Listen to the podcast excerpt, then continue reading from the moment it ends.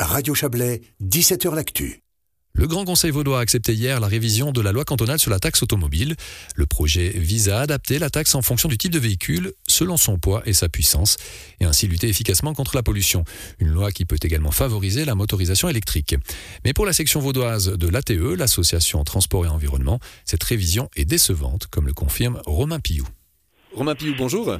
Bonjour. Vous êtes secrétaire euh, général de l'ATE section vaudoise. Alors pour vous, le canton a manqué de, de, tranchants cette semaine dans le cadre de la révision de la loi cantonale sur la taxe automobile.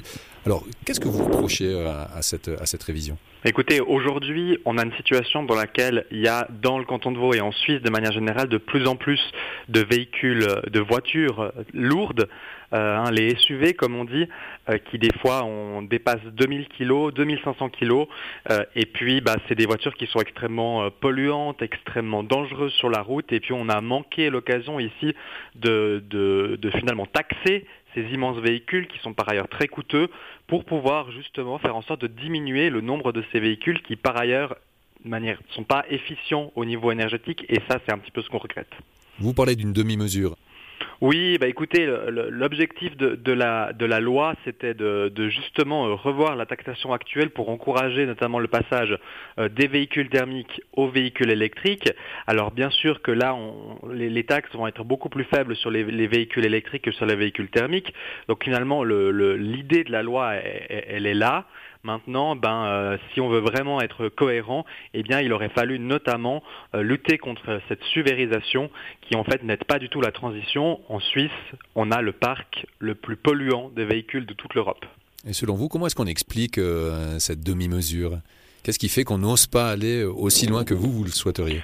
Écoutez, je, pense qu'il y, a deux aspects qui expliquent euh, le fait que le, Grand Conseil n'a pas souhaité aller plus loin. Tout d'abord, il s'agit d'une loi de compromis hein, qui était portée par une conseillère d'État PLR, une conseillère d'État socialiste, et donc le seul projet qui était capable de, passer la rampe à ce stade, c'était vraisemblablement un, projet entre deux. Après, bien sûr, il y a le risque il y a un risque de référendum. On, a eu une semi-annonce de l'UDC qui annonçait potentiellement un référendum euh, sur la question parce que pour eux toute taxe est de trop et puis euh, il ne faudrait pas gêner la mobilité euh, individuelle, ce que nous on regrette évidemment, puisque on aurait probablement pu proposer une loi un petit peu plus ambitieuse s'il n'y avait pas cette, cette menace de tout mettre à la poubelle.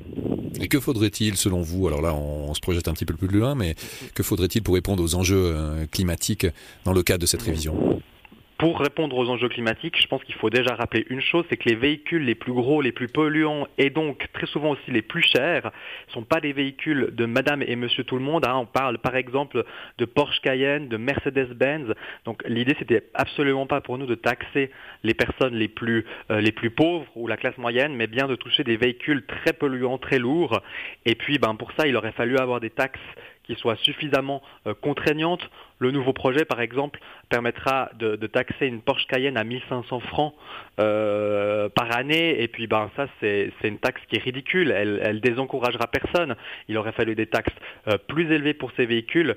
et puis, bien sûr, on a quand même un ou deux éléments dans la loi qui sont positifs. Hein. On, peut quand même rappeler que, notamment, le, canton va pouvoir, à l'avenir, subventionner l'achat des vélos électriques à, 45 km/h, ce qui permet en, partie d'assurer une transition malheureusement euh, pas assez rapide euh, au regard des enjeux euh, climatiques. Et dans votre prise de position, vous parlez même d'un système de taxe adapté. Qu'est-ce qu'on entend par une taxe adaptée? Bah, Une taxe adaptée, c'est une taxe que nous, on souhaitait très progressive, à savoir que dès qu'on est dans un véhicule très léger et électrique, on le taxe très peu.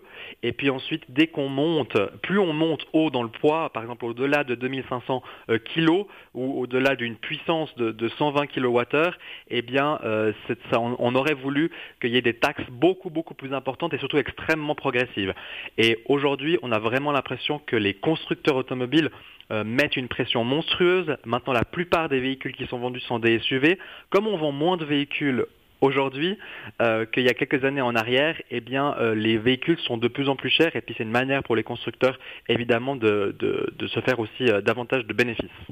Alors il y a la possibilité des taxes, mais comment est-ce qu'on peut aussi aider les consommateurs finalement à choisir judicieusement un véhicule? Pour vous, il ne faut pas que se baser uniquement sur le revenu, mais il faut aussi prendre en considération d'autres paramètres, comme par exemple le lieu de résidence, le, mhm. statut familial, tous ces éléments-là sont importants pour guider les gens dans un achat.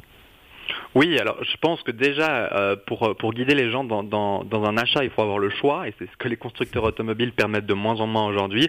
Maintenant, dans la réalité, c'est c'est vrai qu'on peut, euh, on a la possibilité aujourd'hui, par exemple, de déduire ces, ces trajets de ces impôts.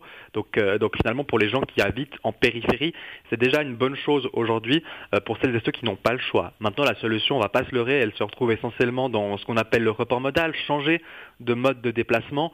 Alors, c'est pas possible pour tout le monde, mais évidemment que pour les personnes pour qui c'est possible, eh bien, il faut envisager passer euh, au train, passer au transport public, peut-être combiner une partie. Hein, on pourrait combiner par exemple une voiture et des transports publics, ou bien le vélo et les transports publics. Et pour ça, ça nécessite évidemment un développement extrêmement fort des infrastructures et par exemple aussi une mise en place de la, stratégie vélo euh, du canton de Vaud à horizon 2035. Donc mobilité, enjeux climatiques, des éléments qui vont bien évidemment revenir sur la table.